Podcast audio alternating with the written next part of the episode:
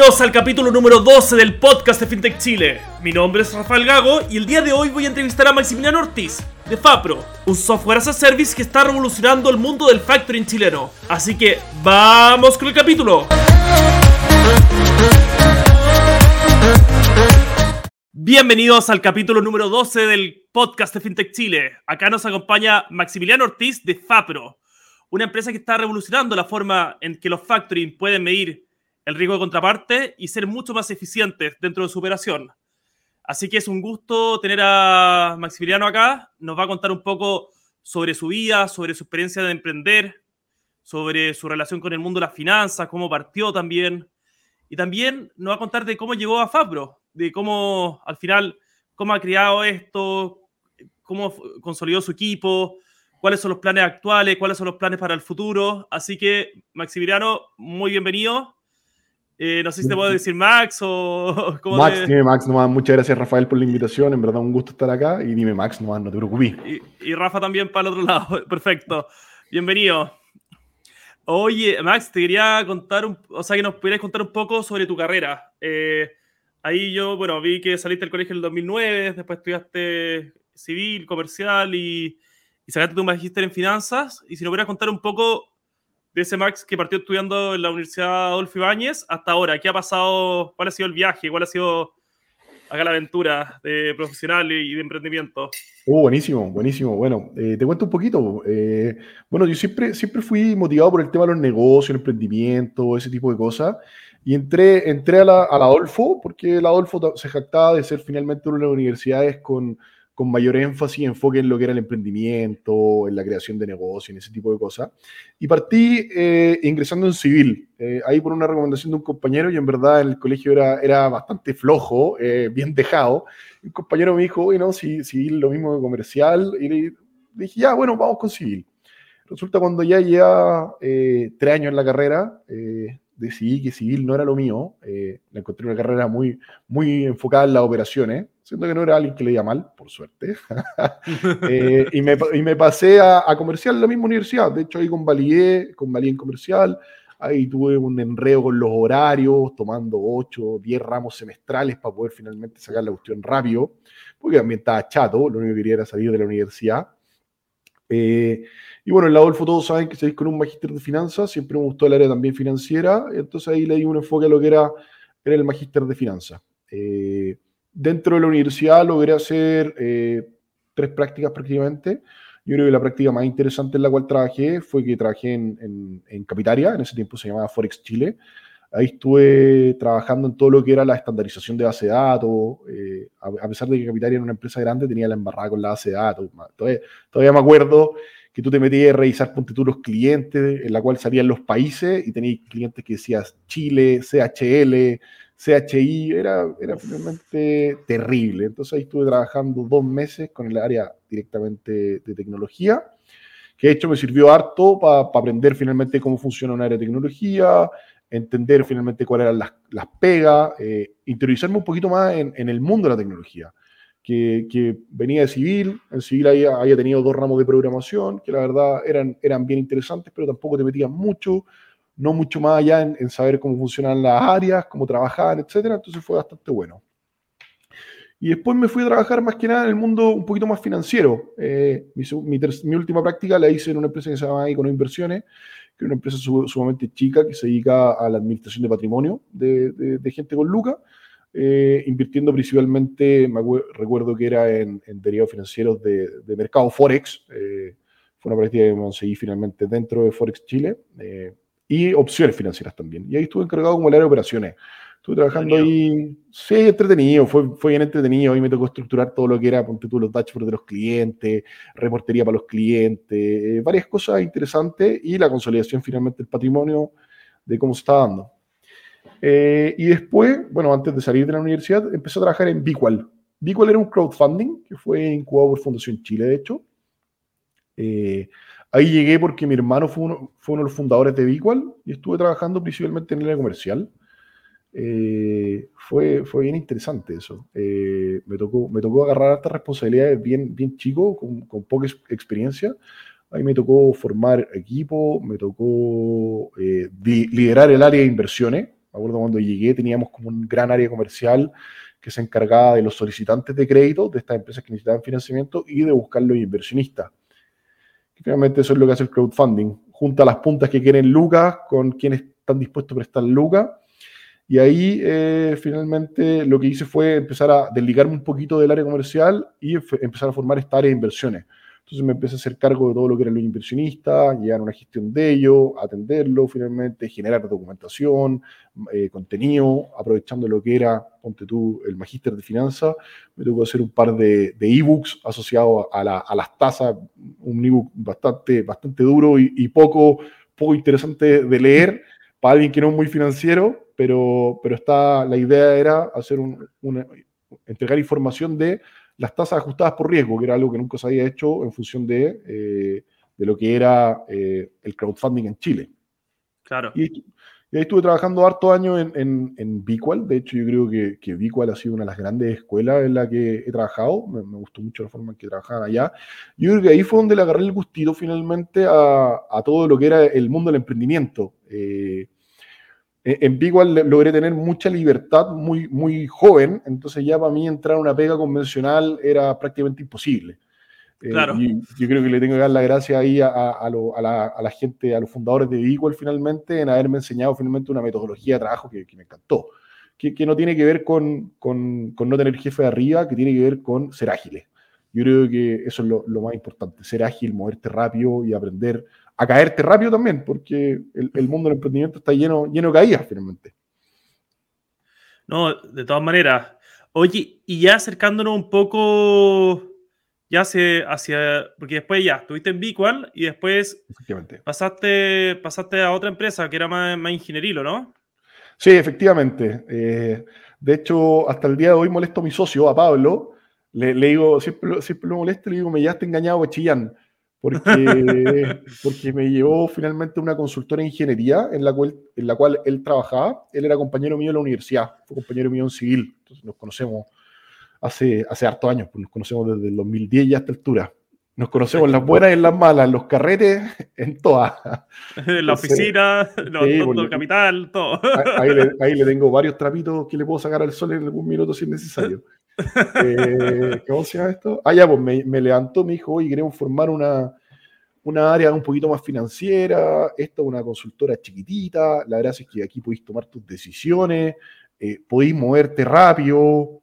Y dije, la raja, pues eso es justamente lo que estaba buscando en ese minuto. Eh, en Bicual ya como que me había estancado un poco, la empresa se había estancado un poco, entonces dije, perfecto, eso, es lo que, lo que me gustaría, o sea, lo que te había comentado antes por Rafa venía con una dinámica de trabajo ágil en la cual teníais que avanzar rápido, teníais que mover rápido, si no te, te moríais. Claro. Entonces dije, ya, pues vamos, perfecto. Me junté con, con, con el, el, gerente general de la consultora. Eh, nunca había trabajado en una consultora, siempre había estado más enfocado en lo que era el área comercial, desarrollo de producto y ese tipo de cosas, desarrollo de producto como diseño de producto, por así decirlo.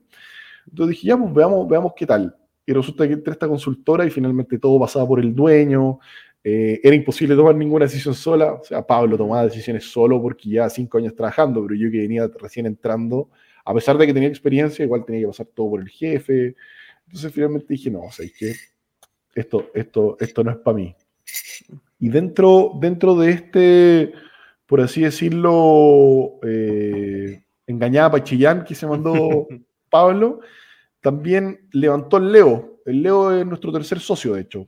El Leo es estudiante hasta el día de hoy de Ingeniería Civil del Adolfo, de hecho hoy día congeló porque ya con Fabro tiene, tiene más que suficiente de aprendizaje, gestión, etc. Y ahí empezamos con el, con el Leo eh, a iterar qué podíamos hacer. En ese tiempo, el Leo tenía un facturero electrónico, había, había, bueno, estaba estudiando Ingeniería Civil del Adolfo en ese minuto y vio que, que se venía finalmente la facturación electrónica en Chile eh, como, buen ingeniero se metió a, revisar cuántas empresas facturaban electrónicamente en Chile. Vio que facturaba el 10% de las empresas, el otro 80%, 90% tenía facturación en papel. Dijo, compadre, aquí, aquí hay una oportunidad de negocio. Y el cabro congeló la universidad y se puso a desarrollar un facturero electrónico. Sin tener un ingeniero civil, que en segundo año de universidad había tenido dos ramos de programación y eso era todo lo que había tenido y descargó la documentación del servicio de impuesto interno, que por lo general no voy a decir que hostil porque trabajo mucho con el servicio de impuestos internos, pero está enfocada para alguien que maneja muy bien el servicio de impuestos internos y se puso a programar eh, solo, autodidacta. Eh, y finalmente, después de como un año y medio, logró sacar este facturado electrónico. Eh, se lo vendió a un par de clientes, típico, típico computín que le hacía pega a empresas en el centro, le dio el facturado electrónico y, después cuando hicimos el contacto fue como, oye, yo manejo información que puede ser relevante realmente para las pymes. Eh, Pablo también manejaba muy bien la administración de las pymes. Tú tenías un facturador electrónico, te conectáis con el servicio de impuesto interno. Hagamos un software, eso fue lo que pensamos en ese minuto. Hagamos un software, la raja, para ayudar a las pymes a manejar sus facturas. Y dijimos, aquí está la panacea, porque todas las pymes son desordenadas. Yo me acordaba de mi mamá que tenía una pyme y mi mamá ni siquiera sabía cuánto tenía que vender al mes para llegar al punto de equilibrio. O sea, vendía nomás y, a fin de mes veía cuánto le sobraba y en función de eso sacaba lo que era, eh, ¿cómo se llama esto? Veía si tenía lucas para pagar sueldos. Y dije, aquí tenemos la panacea, armemos un software que se conecte con la información de origen, que es el Servicio de Impuesto Interno, y ayudemos a las pymes a administrar eh, su gestión financiera. Y resulta que estuvimos esto fue en diciembre del 2018 y estuvimos seis meses desarrollando un producto. Y ahí fue donde nos caímos, donde veníamos, yo venía una experiencia en la cual se validaba todo y, dado que estábamos como part-time en la consultora fue muy difícil, que, tenía que, ver, que tenía que ver con la validación del producto. Entonces llegamos después de seis meses preparando un producto que nosotros consideramos que era la raja, y cuando llegamos a ofrecérselo a las pymes, las pymes estaban alucinadas porque finalmente tenía algo que se conectaba a tiempo real con el servicio de impuesto interno, tenía un desfase de una hora, te mostraba todas las facturas, te avisaba cuando un, cuando un proveedor te emitía una factura. Entonces era la raja, todos estaban felices, pero cuando les dijimos que costaba plata, nadie quería pagarlo. Eh, entonces ahí fue cuando tomamos la decisión. Eh, bueno, dentro de las estrategias comerciales que teníamos para comercializar el producto, está apoyarnos de los factoring, porque los factoring finalmente yo venía del mundo de los factoring, sabía que el análisis era bastante precario, bastante lento, y manejaban re poca información para sacar una operación de factoring, porque las operaciones tienden a ser muy rápidas. Entonces, analizar a una empresa de manera rápida es súper difícil y súper costoso. Claro. Y ahí fue cuando dijimos, apoyémonos de los factoring para comercializar el producto. Resulta que los factoring estaban muy motivados de ayudarnos a comercializar el producto, obtener la data, pero nadie quería pagarlo. Y ahí fue cuando decidimos eh, darle una vuelta al producto dijimos, ¿sabéis qué? En vez de que sea una especie de ERP muy parecido a lo que es Chipax para apoyar a las pymes, hagamos una plataforma para apoyar a los factoring con el análisis de sus clientes. Que los factoring se den la pega de conseguir las credenciales del cliente, de conseguir finalmente el mandato, un mandato que necesitan para poder utilizar la data, y que ellos finalmente vinculen la empresa, no, no nos metamos nosotros ahí entre medio. Y ahí fue cuando cambiamos finalmente todo, todo, el, todo el, el foco del proyecto. Y esto fue a mediados del 2019. Y estamos ahí empezando, partimos súper lento. De hecho, nos tomamos, cuando decidimos hacer este cambio, eh, con Pablo, bueno, Leo seguía estudiando. Entonces, con Pablo nos tomamos un mes de vacaciones sin goce de sueldo de la consultora.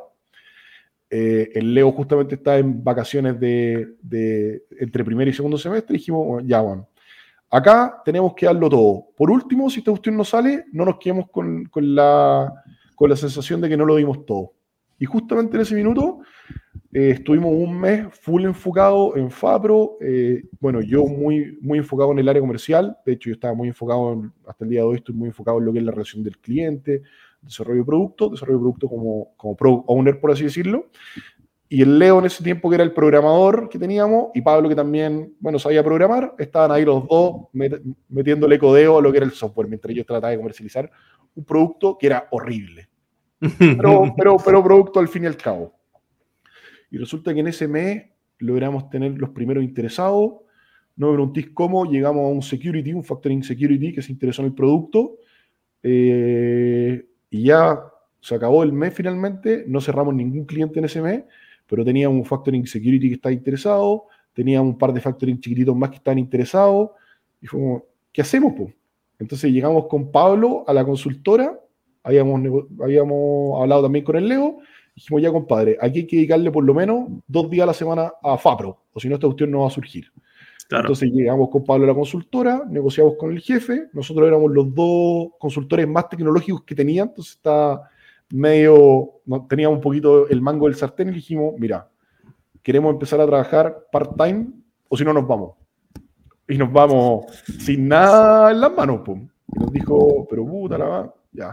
Finalmente tomó la opción y dijo, ¿sabéis qué? Ok. Y el deal que llegamos fue, ustedes trabajan lunes a miércoles en la consultora y jueves y viernes pueden trabajar en FAPRO.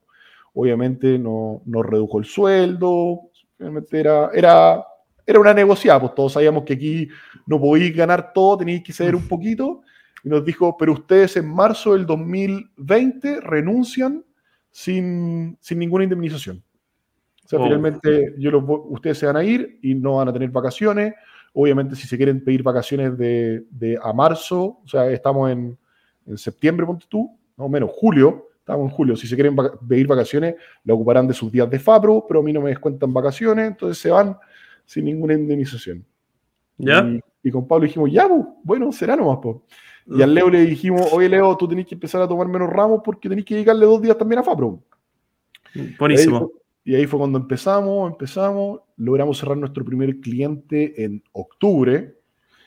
Era un, cliente chiquitito, de hecho hasta el día de hoy me río porque siempre cuando partimos con las postulaciones a los fondos, tuve las ventas de Fabro y el primer mes fue octubre con 150 lucas o 70 lucas, era algo de ese estilo.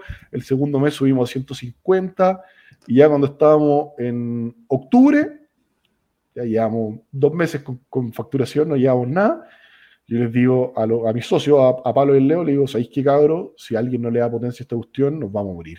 Aquí nos vamos a estancar, no le vamos a poder dar rodaje y yo estoy dispuesto a renunciar. Y nos pusimos a sacar las cuentas. Pablo estaba ganando la mitad del sueldo en la consultora, el Leo tenía sus ingresos por el facturador, como que juntamos las monedas yo vivía solo en ese tiempo, Pablo también, el Leo todavía vivía con sus papás, el Leo era el socio millonario en esa época, y era como, ya empezamos, empezamos a sacar cuentas y fue como, ya, si, si no surge esta cuestión, yo te puedo pasar un par de lucas, Max. El Leo me dijo, ya, yo también, y fue como, ya, aquí vivimos, da lo mismo. Y, y renuncié, presenté mi carta de renuncia dos días antes del estallido social. Resulta que, bueno, le presenté carta de renuncia, obviamente hablé con mis viejos, oye papá, oye mamá, voy a renunciar a mi pega. Eh, me dijeron, ¿pero por qué? Porque quiero hacer esta cuestión. Ya, perfecto. Dos días después, estallido social. Mi viejo urgido, mi vieja también me decían, pero vuelve a hablar con tu jefe, pídele que te vuelva la pega. Sí, estaban desesperadísimos. y, y, bueno, a mí, a mí me gusta siempre he dicho, si vamos a meter las patas, metámoslas hasta el fondo. Como claro, ¿para qué, vamos a ser mediocres? Si vaya a meter las patas, mete las dos patas. Obvio que sí, obvio que sí. Me gusta un poquito el conflicto, me gusta salir de la zona de confort. Y hablo con mi viejo y le digo, papá, ¿sabéis que hablé con mi jefe y no me quiere devolver la pega? Mentira, nunca hablé con mi jefe. No. Yo, estoy, yo estoy, seguro que si le hubiera dicho, oye Ricardo, ¿sabéis qué? Hoy estallido social, existe la posibilidad de que no tomé en cuenta mi carta de renuncia. De hecho, cuando le presenté la carta de renuncia, me dijo, ¿estáis seguro? El acuerdo era hasta marzo, podemos seguir hasta marzo, yo no tengo ningún problema. Le dije, sí, Ricardo, estoy seguro. Y a mi viejo le dije, por un tema de no entrar en pelea, a mi viejo y a mi hija le dije, ¿sabéis qué? No me, mi, mi jefe, mi ex jefe, no me aceptó finalmente eh, la pega. dije, bueno, filo, será nomás. En ese tiempo tenía una camioneta, vendí la camioneta. Y, y nada, finalmente fue, todavía me acuerdo, partí en Fabro full time cuando la empresa vendía 250 lucas. Entonces, el primer mes obviamente no se me pagó ni uno, el segundo mes se me pagó un, pequeño monto del cual había que meterle plata de vuelta a Fabro. Era como la típica, la típica pagada de sueldo como para descontar un poquito de los ingresos, pero se le metía plata de vuelta y yo partí estando full time en noviembre.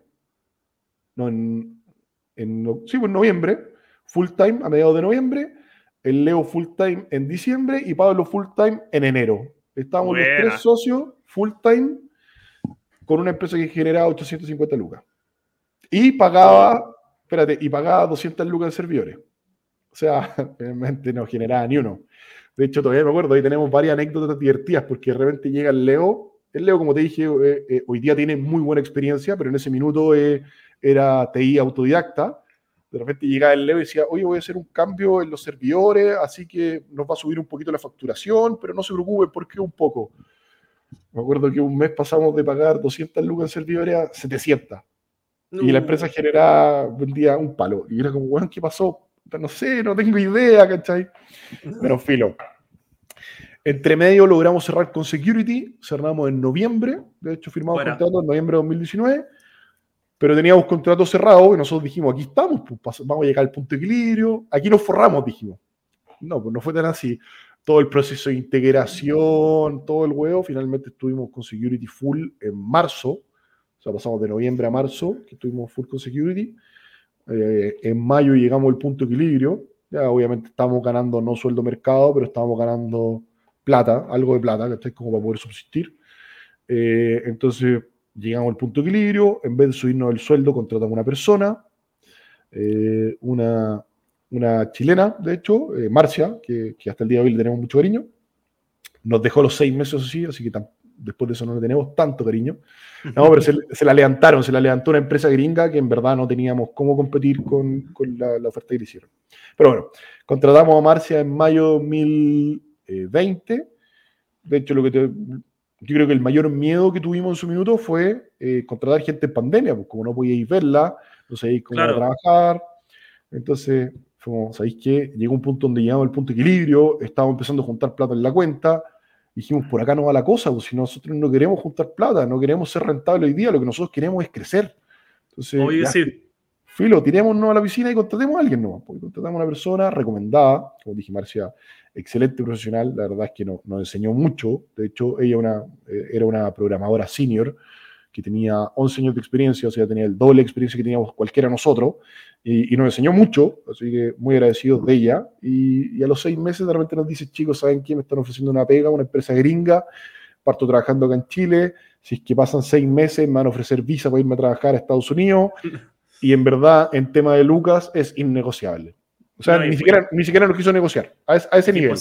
Qué imposible competir a ese nivel. O sea, las empresas tecnológicas estadounidenses pagan, pagan mucho y son otro, es otro estándar, o sea, como a nivel... Sí, era, imposible competir en esos tiempos, ¿no? Como a de No, una brutalidad. Yo creo que hasta el día de hoy imposible. Eh, o sea, nosotros tenemos, tenemos muy buena gente en Fapro hoy día, muy buena gente, pero yo creo que si llega una empresa gringa y te los quiere levantar, es imposible que, que podáis competirle finalmente. No, y además le dan, porque claro, te le pagan sueldo, después le dan stock options, después le dan no sé qué, después le dan, le dan como puros perks y, y cosas gratis. Y, es muy difícil. Oye, y después de eso, ya después de la, que entró la Marcia a trabajar, ¿cómo han seguido creciendo? Vi en LinkedIn que ya son siete en el equipo, ¿no? Somos ocho hoy día. Hoy día somos ocho. ya? Sí.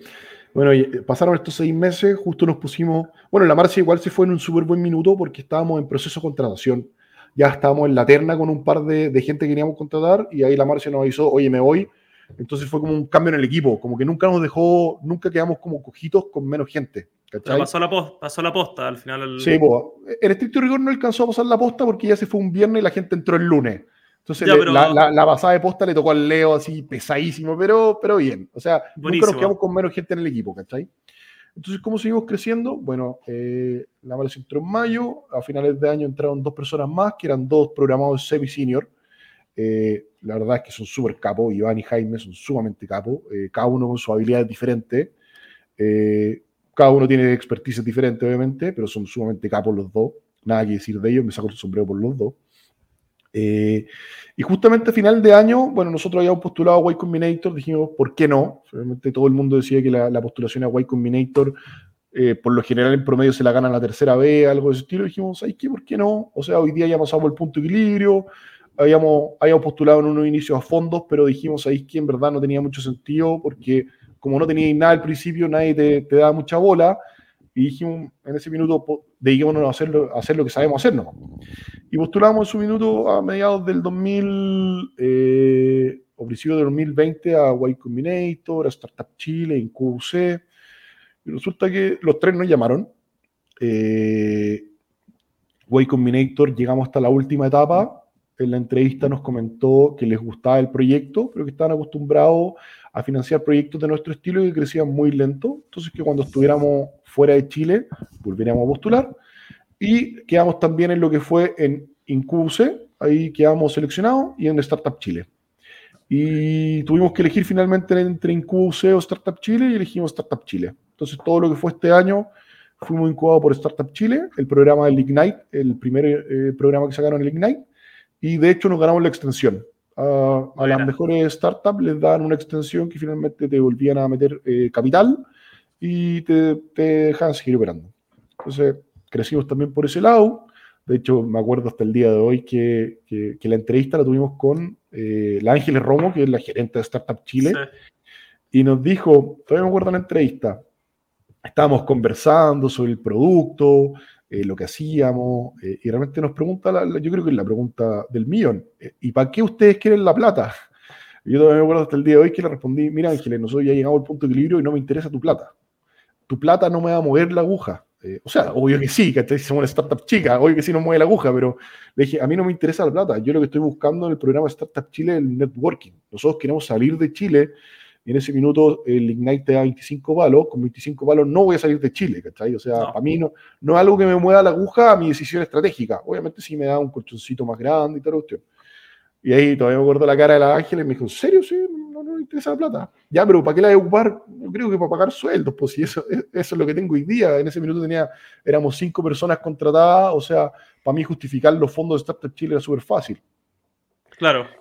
Y estuvimos en todo lo que fue el programa de extensión. De hecho, hoy tuvimos un board que, que una, unos mentores sumamente buenos. Eh, tuvimos como board a, a, un gerente de Nosa Capital, a, a un gerente de, de BCI, que está encargado de la relación de, líder BCI, Walmart BCI finalmente, que es todo el tema de la tarjeta, y estuve con uno de gerentes de Buda, con, con el gerente general de Buda, de hecho, con, con, Guillermo Torrealba. Y ahí la verdad es que es impresionante cuando, cuando gente que, que ya ha emprendido antes, le contáis lo que estáis haciendo y te dan su punto de vista, porque en verdad es impresionante cómo podía empezar a iterar rápidamente eh, finalmente no es que sean genios, sino que estuvieron en la misma tú en su minuto y te tiran de repente tips que, que nos ayudaron bastante, de hecho. De hecho, en lo que, lo que ha sido 2021, nosotros crecimos en un 4 por la cantidad de clientes. ¡Wow! Eh, como, como, bueno, como bien comentaste tú, nosotros analizamos empresas, nosotros eh, hay empresas que se vinculan al sistema en el cual hacemos el análisis de riesgo, la gestión comercial, eh, pasamos de tener 1.500 empresas, hoy día tenemos 7.500, o sea, crecimos en un, buen porcentaje en, número, y eso te da robustez también al sistema, a la gestión comercial, a, mí, a mil cosas que te empiezan a, generar. Ahí también contratamos, bueno, una persona, un, un semi-senior de Perú, Aníbal, que es un crack, es impresionante. Eh, es, impresionante la calidad de programadores que hay en Perú, no, no me lo habría esperado, es, impresionante, son súper buenos. Y también contratamos a Katy, que ya, ya era más junior de, de Ecuador. la verdad es que la dinámica se ha dado súper bien, ahí tenemos una diferencia horaria de dos horas. Entonces ellos, ellos, por lo general parten su, su, jornada un poquito más tarde, ellos parten a, la, a las 11 de la mañana nosotros, trabajan hasta más tarde también, nosotros partimos a las 9 hasta las 6, ellos parten de, de, de 11 de la mañana hasta las 8 de la noche aproximadamente, de, de horario chileno. Perfecto. Y, y así hemos ido creciendo. No, increíble, o sea, ha sido una buena experiencia.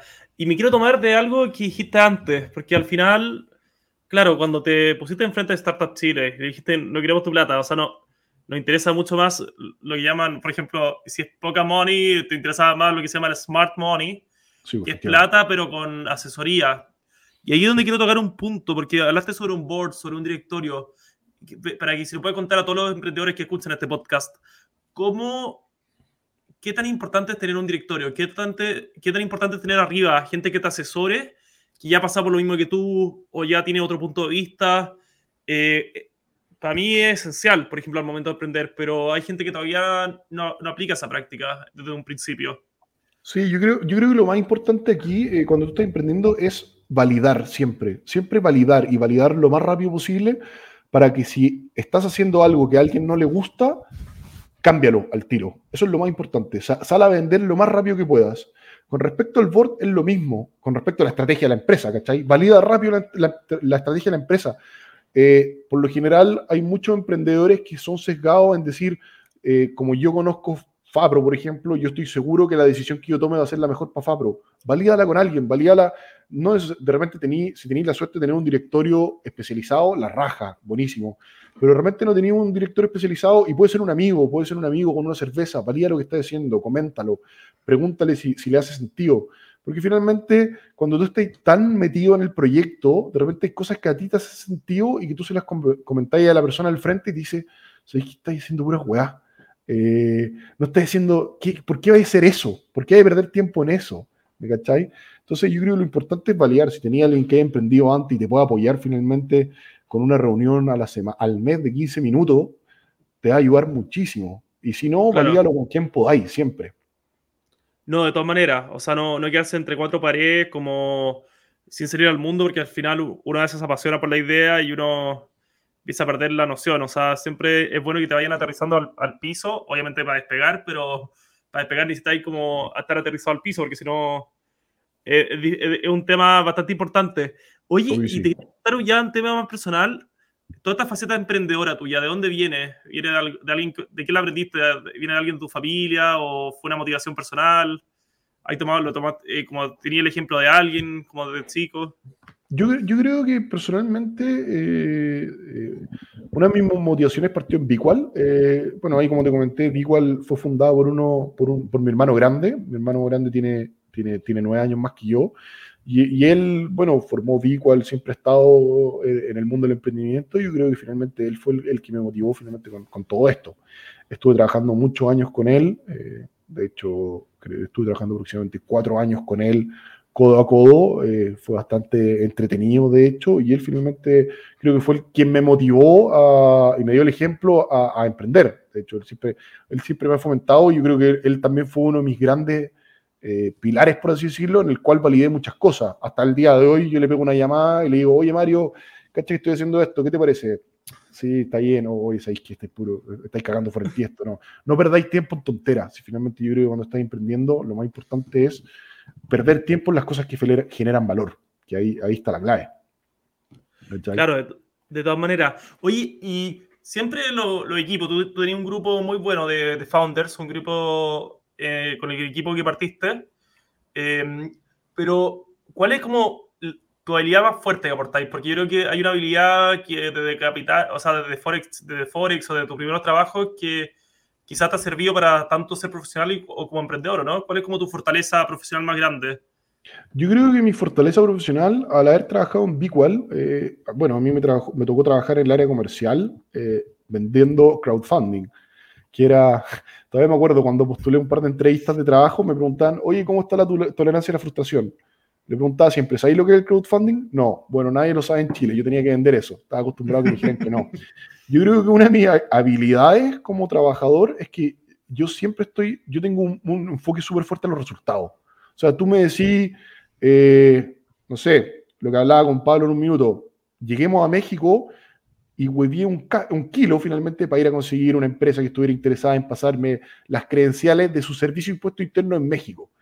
O sea, fue un, parto esa cuestión. Imagínate lo que es que llegue un, alguien de otro país que no conocí que no sabéis dónde está de repente, a decirte, oye, pásame tus credenciales del servicio de impuesto interno porque te voy a hacer un software gratis.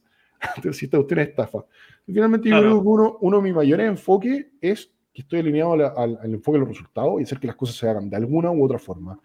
Y en el equipo, eh, yo creo que mi gran pega es la alineación de expectativas. Yo creo que cuando estáis en un, en emprendimiento, tenéis que estar muy alineado con el equipo, tenéis, tenéis, que tener tu, tu foco súper claro de para dónde vamos, cuál, va a ser la expectativa de cada persona, cuál va a ser la expectativa mía, de Pablo, del Leo, y en función de eso ir construyendo, ir trabajando, ir moviéndose rápido. Entonces, yo estoy muy enfocado en lo que es la alineación de expectativa ahí y en, tratar de generar valor lo más rápido posible. Como vengo una empresa que trabajaba de manera ágil, de repente les corto la ala a Pablo y al Leo y le digo, no, Juan, sabéis que no hagamos eso porque esa cuestión va a perder mucho tiempo, no genera valor. Sí, pero es que el color rojo de repente se ve más bonito, da lo mismo, que esa cuestión te la diga el cliente. No, no, no perdamos tiempo en pensar lo que creemos que al cliente le puede gustar. Mejor hagamos una cuestión rápido y validemos con el cliente. No, mucho más eficiente.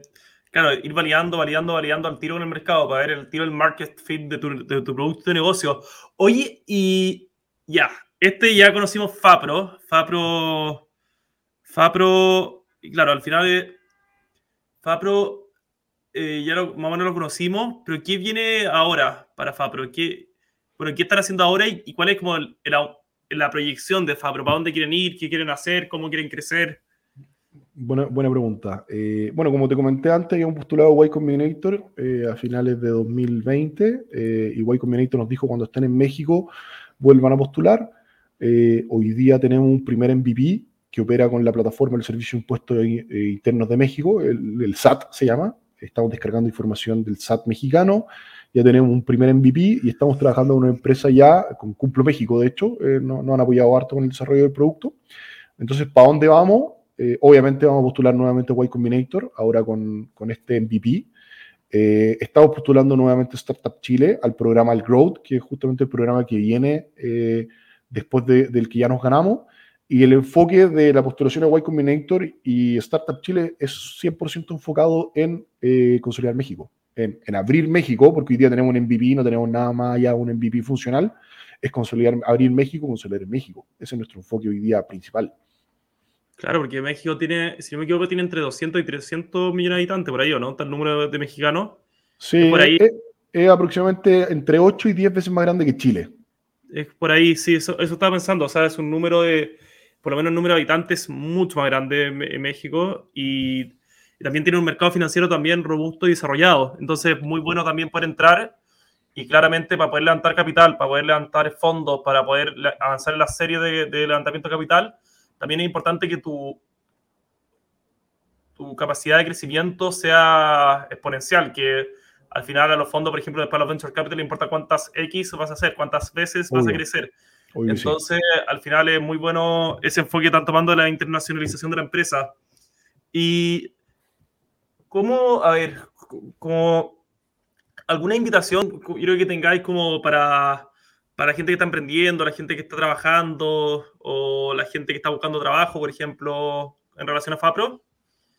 Mira, yo creo, yo creo que una recomendación para la gente que está emprendiendo es lo que, lo que he dicho todo el rato, valían rápido. Eh, sal, sal a la calle, si tenías un producto, sal a la calle a venderlo lo más rápido posible y no, y no te quedes finalmente en la lata o, en lo mucho que, que, se preocupa mucha gente de que el producto sea perfecto, que sea bonito, que la tabla esté centrada perfecto no lo por lo general eso te lo va a decir el mismo cliente. Pero lo importante es llegar a tener el cliente rápido, eh, porque finalmente el cliente es el que te da aire, el cliente es el que te daría el producto, el cliente es el que te paga finalmente. Entonces, cuando ya tenéis alguien que te está pagando y te dice, oye, ¿sabéis qué? No me gusta tanto el color rojo, me gusta más el amarillo, dale, ningún problema, cambia el color por amarillo pero finalmente no te quedé en de repente lanzar un producto perfecto, que yo creo que es mucho donde se caen los, emprendedores, en tratar de sacar un producto perfecto que se conecte finalmente a todos los mercados, de a todos los sistemas de pago o de cobranza, todo ese tipo de cosas, cuando ni siquiera sabéis si alguien lo va a querer ocupar. Claro. Yo, creo que esa es la recomendación finalmente para los emprendedores.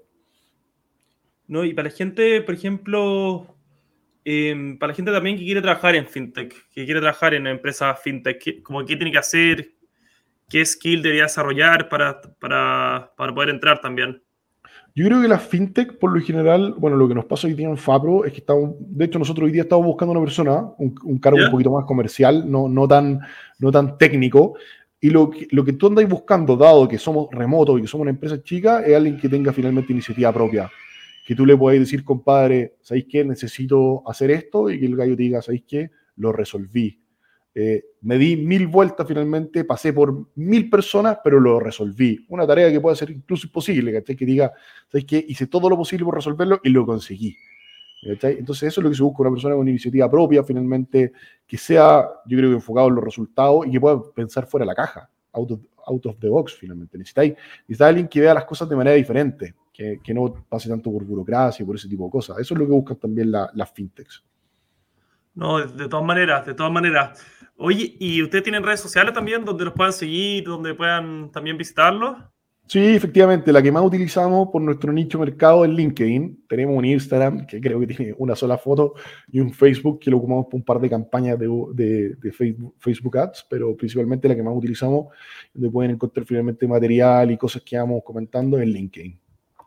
Por eso, entonces, mira, hay todo para todos los, bueno, toda la gente que está escuchando esto, para que puedan para toda la gente que necesita un software as a service eh, para el tema del factory y, medir el riesgo contraparte, eh, totalmente bienvenido también a, a conocer, eh, a conocer FAPRO, a probarlo. parece que tiene una, hasta una demo en la página, ¿no? Sí, de hecho te podéis registrar y podéis ver una demo con, con data inventada, por así decirlo, de cómo se ven los reportes y ese tipo de cosas. Perfecto, entonces todo invitadísimo a poder hacer más eficiente su, su proceso de, de factoring y, de analizar la contraparte y, bueno, y mucho más a través de la plataforma FAPRO. Así que, Max, muchas, muchas gracias por estar acá en el podcast. Te agradezco mucho por haber estado. Y, bueno, estamos, bueno, el podcast va a estar eh, subido en Google Podcast, Spotify, YouTube, del YouTube de FinTech Chile, para que lo puedan buscar también. Y dentro del, del link y la descripción vamos a dejar todos los datos de FAPRO para que también puedan visitar la página y conocerlo mucho, mucho más. Así que muchas gracias a todos los oyentes también.